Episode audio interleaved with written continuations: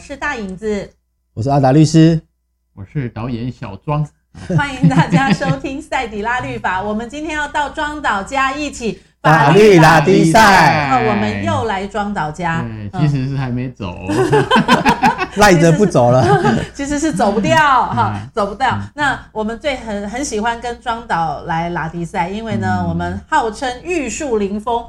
呃，端正社会风气，风靡万千少女。对对哦，这已经变成 slogan 了哈。他的呃庄导，好，那今天庄导，我想问一个，就是因为庄导他已经拍摄过无数片的呃电影广告片，那我想广告，那在这样的一个呃题材的里面，我想问说，有没有什么题材素材是万年不变、千年不变，到现在大家都很喜欢用的梗？哦，有，嗯嗯嗯，爱情。电影里面，呃，爱情当然是一个类型，但是电影里面有一个万年老梗，万年老梗是什么？不知道，就是争遗产，争遗产。电影超多的。哪些呢？是争遗产的？随便讲一个，就是包括争王位也算争遗产。哦，对对对。神鬼战士有没有？哦。国王本来要把他那个王位给男主角的。对。他可他死之前在耳朵旁边讲一讲，别人又没听到。对。所以男主角就被陷害，就后来就变成神鬼战士嘛。哦。成龙的快餐车有没有？快餐车。他们不是在西班牙拍吗？然后拯救一个美少女，为什么？因为那个美少女好像跟他们家族的遗产有关。嗯，还有举凡所有的推理，嗯，啊，谋杀推理那种密室谋杀的，一定跟那个富翁的遗产有关嘛？嗯嗯嗯，冒险动作，嗯，哦，各种题材都有，而且你会发现这个遗产越贵重，嗯，动作场面越大，对，过程越曲折离奇。就是越越分的越多的，然后越有梗，越贵的哈，然后那个场面就越大，嗯，然后人的那个轨迹就越复杂，有爆破的，有悬疑的，有刺毒的。真遗产那件事情其实真的是电影里面的万年老，因为光这个题材它就可以带出很多人心的黑暗面，是。计谋狡诈，然后会带出很多的动作这样，哦，所以很好看，动作也在里面的，对，然后呢，恩爱情仇也在里面，对，而且爱情那些都都少不了，而且有遗产就一定有。有那种富丽堂皇的场面，对，对不对？绝对不会在贫民区嘛，哈。对，而且听起来就因为遗产好像都跟有钱人有关嘛。一定啊。你看穷人，你说那个争遗产争两支原子笔干嘛？对不对？一定是就是很很有钱的人，所以电影才会有场面。对对对，然后才会好看。对哦，原来争遗遗产这个事情其实是一个万年老梗。对，对，而且好像不止在电影里面，听说连现实社会中也常常有争遗产的戏码，是吧？说到现实层面，我觉得今天达哥就是要负责来告诉我们，在现实层面最近最火热的遗产话题是什么呢？好，其实刚才讲到，就是我就想到我很喜欢的一部那个电视剧《雍正王朝》。哦哦哦哦，到底康熙是传给十四子还是？传四子是 四还是十四？嗯，对对，到底他的遗诏有没有被篡改呢？这样子，对，其实最近其实就有一个呃新闻，也是最近一个法院的判决，是。其实就有点像是这个雍正王雍正王朝里面这样子，也是个王朝，对，就是呃，我们知道一个国内一个很大的企业就是长荣集团，是。那他之前的创办创办人那个张荣发，嗯。他在就是之前死前有立下一个遗嘱，嗯，然后就是就是传给了他的最小儿子，嗯，哦，正传于四子，对，嗯，然后结果后来就是哎，他的就是大儿子出来就是争议说这个遗嘱到底有没有效，所以跟法院就提起一个确认遗嘱无效的诉讼，是，嗯，那之前其实呃地方法院其实已已经做过判决，这判决就是。呃，原告之诉驳回，就是认为说这个遗嘱是有效的。是，他不服之后又提起了第二审上诉。那最近其实高等法院就判决出来，还是确认说这个遗嘱是有效的。是，我觉得就很像一一部我们看的就是雍正王朝的，丰富的连续剧这样子。到底康熙是传给谁啊？这样子，豪门世家。是啊，对对，我觉得这个其实就牵涉到说所谓的遗嘱。对，当然我们看雍正王朝里面是哎。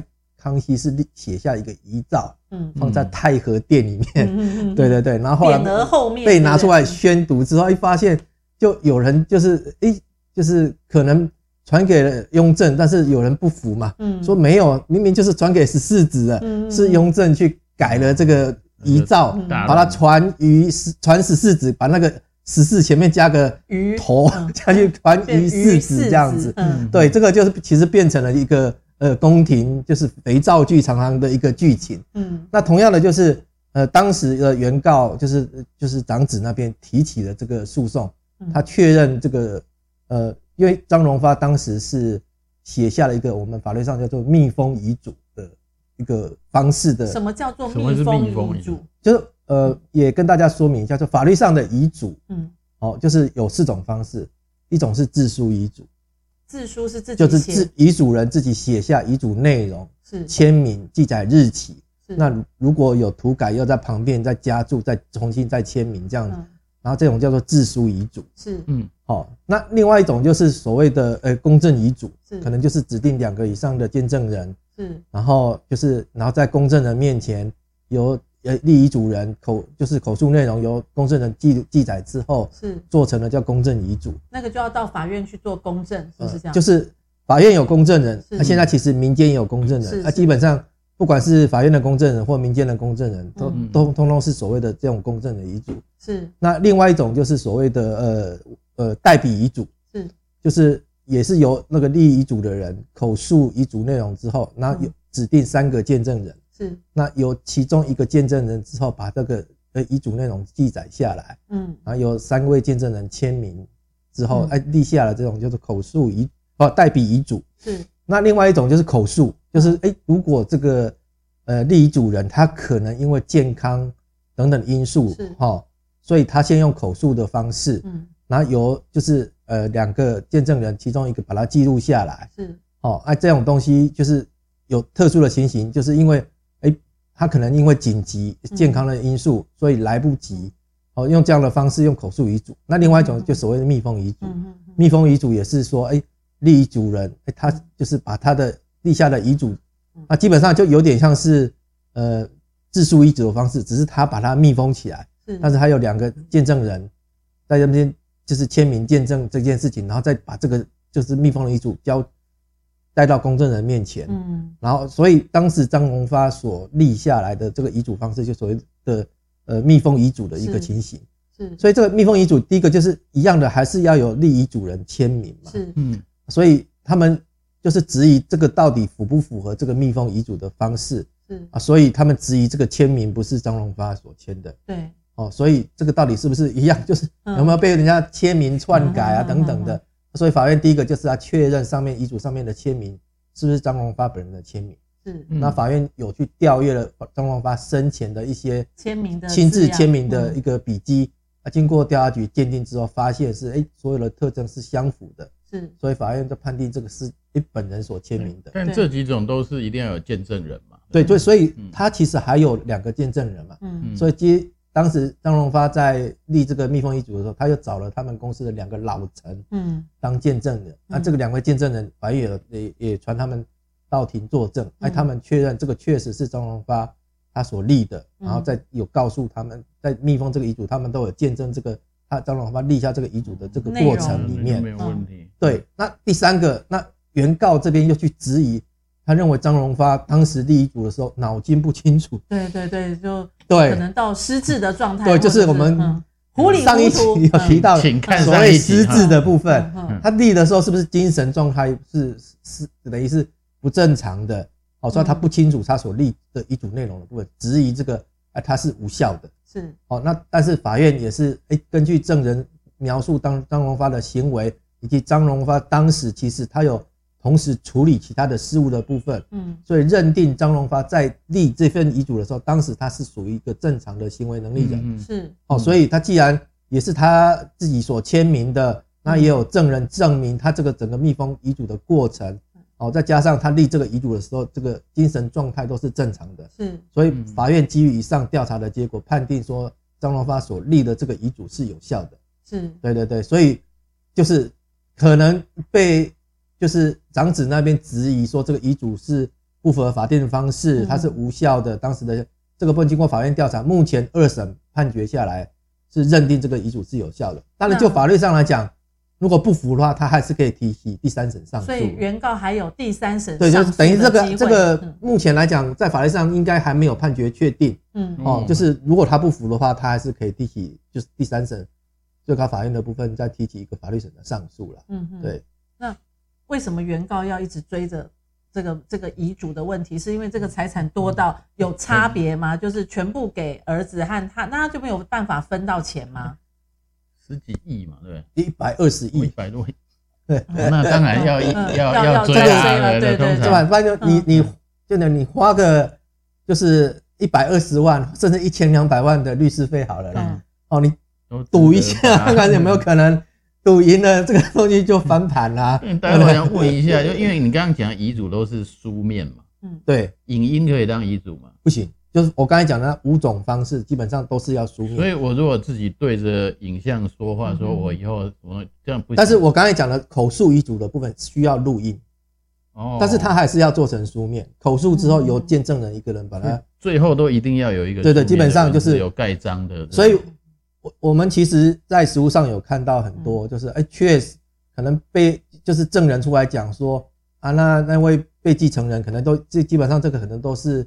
哎，已经死亡了之后发生遗产争夺的事情，他就讲说，哎，这个被继承人呢，我的爸爸、我的妈妈，啊，生前曾经讲过，这个房子就是要给我的啊，嗯嗯，好，但是他就没有完成法定遗嘱的方式，即使他生前曾经有这样的表示，甚至你把它录音录下来，嗯，但是因为不符合法定方式的话。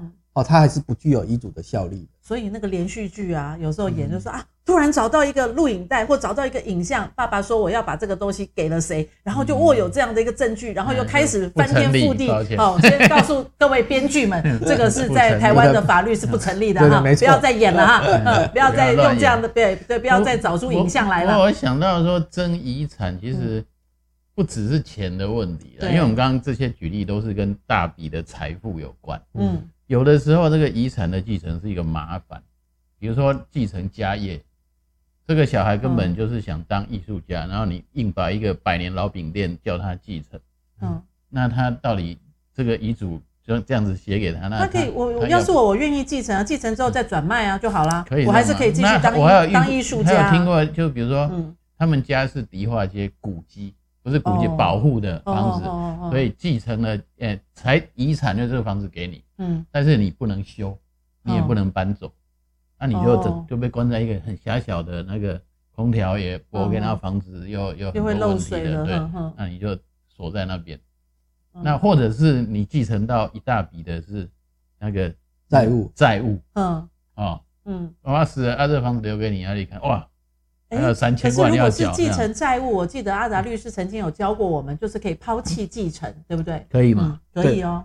其实我们现在讲的所谓继承，继承当然你继承的包含就是积极财产，嗯，就是你事实上它是有利益的一一种。我们将来利益当然是呃，就是基本上可能就是很现实的呃计算法律上的利益，认为说它它是呃有。正正面的价值的部分，嗯嗯，那至于说你主观上觉得啊，我要不要继承家业，那个是另外一回。我们一般看来积极财产的部分，另外一种可能是一种消极财产，可能就是负债，嗯嗯，也有可能是留留留下来是一一些负债的情形。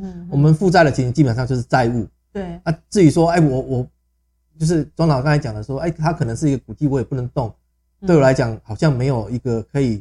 直接把它变现的法律上的利益，但是我们基本上还是认为这个不是所谓的负债了。我们现在讲的是比较就，哎，我就基本上就是一一个债务，我是需要去帮他还还债，嗯。的情形。嗯，那以前的时候确实这样子就有可能是天上掉下来一笔债务，嗯，父债子偿。因为确实有有我们以前都发生很多的情形，就是哎，呃，爸爸爸爸很早就已经离家了，对，哦，他根本就没有在。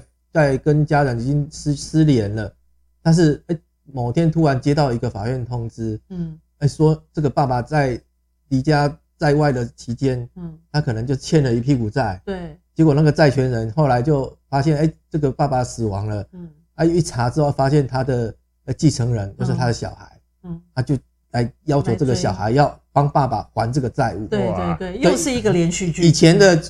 这也是法律的部分，嗯嗯，在没有民法还没有修正之前，确实我们以前继承的部分变成说，我的是积极财产跟消极财产，我都是要盖瓜承受这个部分。对，啊，就是因为太多的这样的情形，嗯，啊，所以后来其实法律有修正了，嗯，对，那这个部分目前的法律修正成是说，哎，我们法律的部分并不是所谓一开始就是所谓，就是你继承，但是基本上它是把你认定这种东西是所谓的限定继承，嗯，就是你继承这个东西的呃遗产的部分，但是如果有负债的话，那你这个负债你要清偿的责任以以你所继承的积极财产的范围为限，就比如说爸爸留下了一台车子，嗯，价值二十万好了，嗯嗯，但是爸爸的债务可能有一百万，嗯，好，那我如果继承了爸爸的这个呃留下来的遗产，嗯，那我拿到这部车子价值二十万，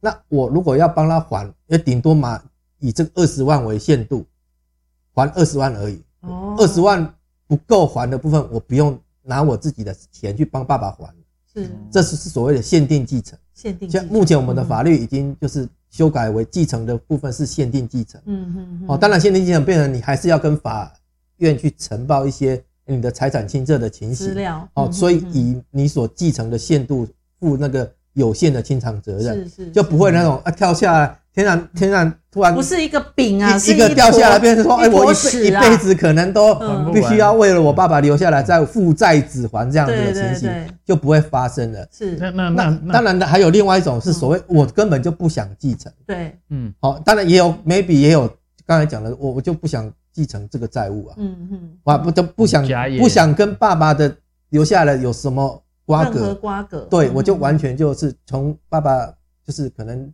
呃，死亡开始继承开始的这个事实发生之后，三个月之内跟法院申请抛弃继承。嗯，那这个部分也包含就是，哎，我觉得就是，即使现在已经限定继承了，但我觉得就是，哎，留下来债务太多，因为你限定继承的话，还是有可能人家为了要追讨那二十万，嗯，还是把你列为被告啊，是，他才有办法去他拿到那个车子去拍卖啊，去取取偿。就有些债权人还是会把这个继承人列为被告。去进行法律的动作，那有些人觉得这个很麻烦，那我就干脆跟法院申请抛弃继承。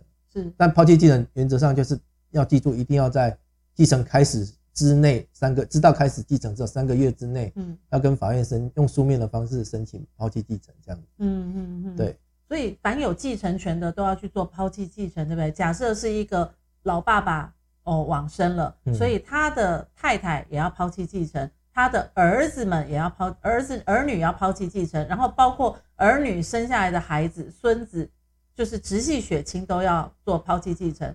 他的兄弟姐妹们也都要做抛弃继承嘛，就是这个范围要到。我我觉得原则上就是，嗯呃，你如果是第一顺位，我们现在第一顺位的继承人，第一个当然配偶是当然继承人嘛，是。那第一顺位的继承人就所谓直系血亲非亲属，嗯，好，直系血亲非亲属就表示子女，嗯。那子女之后，如果还有生子女的话，就是等于孙字辈的部分，这这些都所谓直系血亲非亲属。是。那如果呃，我们现在如果第一，呃，子子儿女辈的，如果全部都抛弃继承了，嗯，那当然接下来就是孙子辈的。对。哦，嗯啊，当然如果那个子女辈里面，假设有三个子女，只有一个抛弃继承，嗯，那就是另外两个了，不会因为。那个抛弃继承之后，他的子女又又又跟着也要抛弃，因为他还没有成为继承人嘛。哦，是对对对。哎，如果说是第一顺位的继承人，如果等于直系血亲全部抛抛弃继承之后，那第二顺位就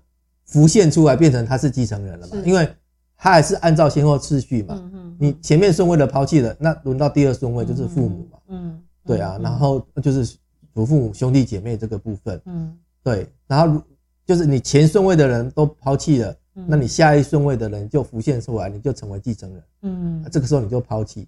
当然，就法院来讲，基本上有两种做法。有些有的法院的做法是认为说，你就要一个一个顺位的部分。嗯，就是你这个顺位抛弃的时候，你要通知下一个顺位的人。嗯，哦，那下一个顺位的发被通被接到通知说，哎，前面的抛弃继承人，那我我从我接到通知之后开始，我知道之后，那我变成三个月之内我要抛弃继承。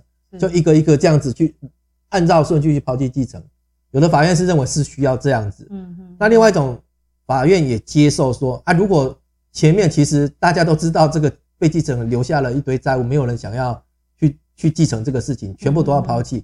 也有法院的某部分法法院的见解可以接受，你一二三四顺位的人一起全部抛弃，是也可以这样子。目前的做法是有这两种。那有没有一种可能性？我们现在又回到那种戏剧片，有没有一种可能性，就是啊，我原本发现这个老爸爸是一个可能就是一个烂坑哦，很多的债务啊，我们就通啊不行啊，我们不想承接债务，所以我们就通通抛弃继承，好死不死。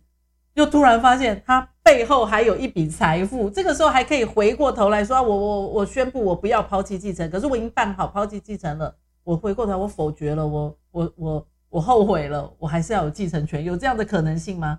可以让他有反悔的机会吗？”基本上你抛弃之后就丧失继承权了，哦，就不能再来主张说啊，我要回复那个继承权。所以也就是说，在抛弃继承之前，你一定要考虑好，要要搜证好，对。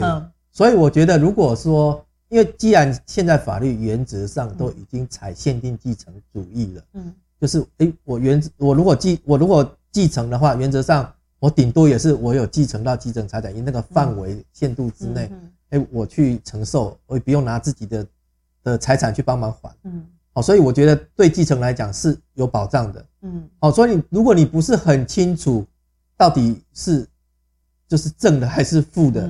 那基本上，我觉得，哎，这种情形下，那你就就用现在的法律的限定继承，你也不用特别去抛弃继承，那顶多了不起就是也许会接到，但是万一真的最后的结果发现说啊，真的还是正大于正大于负的部分，那你还是可以有赚到。自己数学要先学。对对对，如果你不是很清楚的话，那你就不要很贸然的去抛弃继承。嗯，那抛弃继承基本上就是，哎，我很确信这个继承来讲对我一点。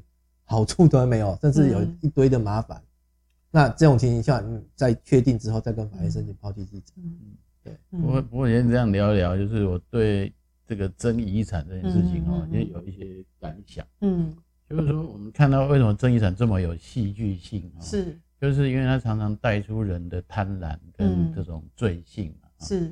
那为什么会有这种情形？就是你看。这都是发生在特别有钱的人家里面。对对对。那这个有钱人家为什么他要遗产要给这个儿子，不给那个儿子呢？他在想什么？因为心是偏的。不是，他在想的是他的帝国要怎么延 延续。嗯。我这个公司这么大，我交给谁后面的经营才是？所以他想的还是那个帝国。嗯。好，那真的人他在想什么呢？真的人是我要如何得到一个。免费的最大的利益，嗯，改变我一生的利益之后，我就是国王，嗯，但是我们都忽略了，其实有的时候这个遗产本身它应该是长辈留下来的一个礼物，嗯，好，它是好像应该是长辈最后可以留给我们的一个爱，嗯，那但是如果我们的焦点是看在利益上面的时候，其实整个人就会开始歪掉。对哦，就会开始歪掉，然后就会开始哇，想方设法互互告，然后弄得那个家庭乌烟瘴气。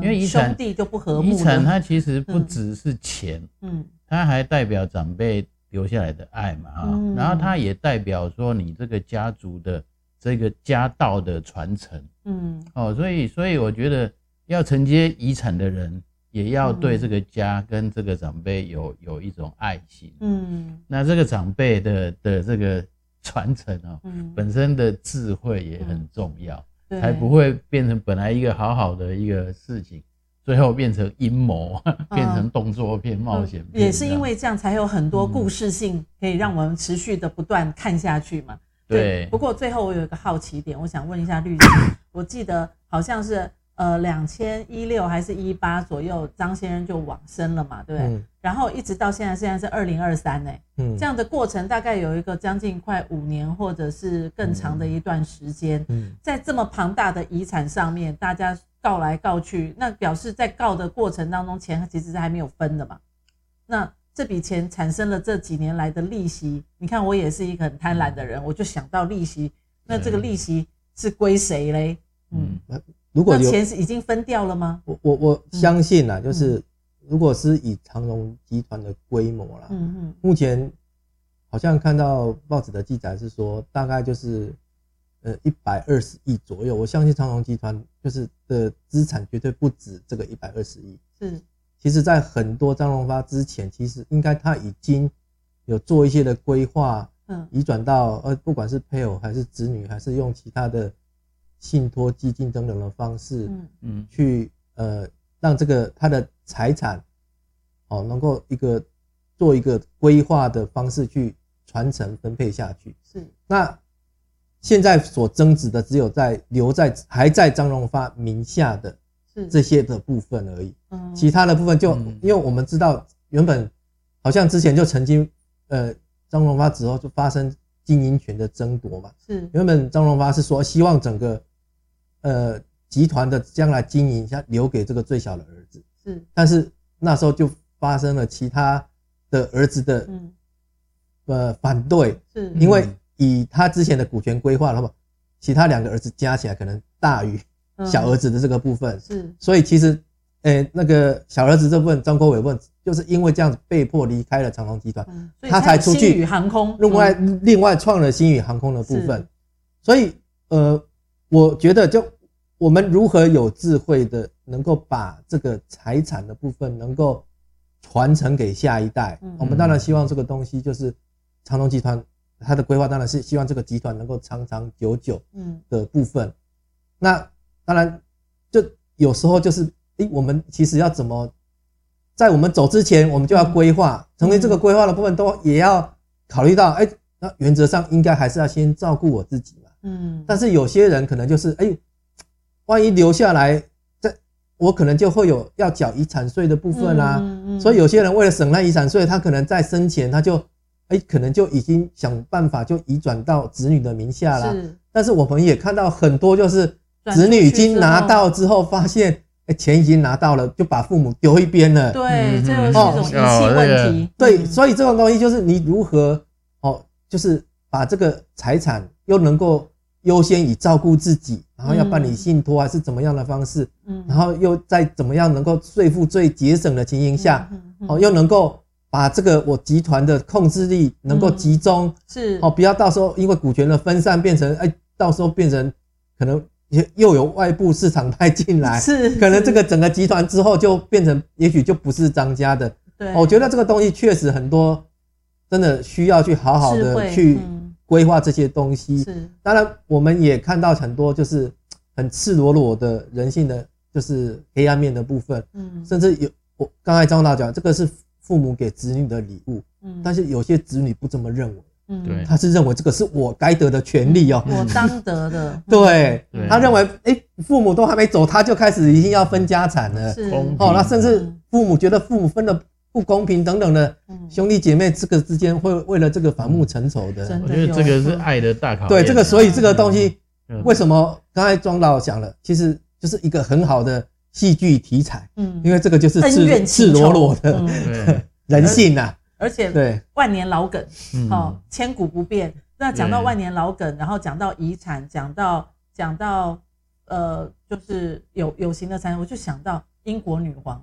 前一阵子也是英国女皇的珠宝到底是分给谁呢？哦，这个也是一个另外一个话题。然后大家都很想看，为什么？因为珠宝嘛，嗯，好看嘛，给谁嘛？然后又是王位的顺位嘛，哇，这也都是一个遗产的问题，对不对？如果有机会，我们再来。请庄导研究一下英国法律。但是我觉得所有的帝国哈，公司开的再大，就是可能有有很很长久的企业，但是没有永恒的啦。嗯，总有一天帝国都会崩溃的。对，所以人家之前不是有好像统计过，就是美国在诶诶十九世纪的前一百大企业，跟二十世纪的前一百大企业，跟二十一世纪的前一百大，其实。它的台湾率还蛮高的，对啊，所以没有永恒的，嗯、对，好，所以讲到遗产，当然就让人觉得，哎、欸，很多的呃电影情节、戏剧情节出来。嗯、那当然，遗产不单不单单只是刚刚那个呃那个阿达律师讲的那种叫什么呃财富的遗产，还有一些就是负债的遗产哦哈。不过我觉得庄导今天带给我们一个很棒的，就是。不论是什么，我觉得遗产都是父母亲留给子女一个爱的礼物，希望也不要成为一个子女的负担。有智慧的，好好的把遗产做一个嗯法律的条规，好，然后好好的分配，让你呃你的价值和你的爱可以延续给你的子女，对不对？是，好，最棒的是这样。但呢，我们想有遗产也都是有钱人的 的事情。我们应该没有这个烦恼。跟我们没有这个烦恼哈。那我们今天讲这个干嘛？大哥可能有，他要分给三个，分给三个女儿，然后找到赶一个女婿来孝顺那样。那我们没有什么这样伟大的烦恼，所以我们下次再找别的话题好。我们干嘛找一个跟我们两个没关的一个话题来聊嘞？好，谢谢各位大家收听今天的赛底拉律法，我们很开心今天在庄导家跟大家一起法律拉力赛，拜拜。我们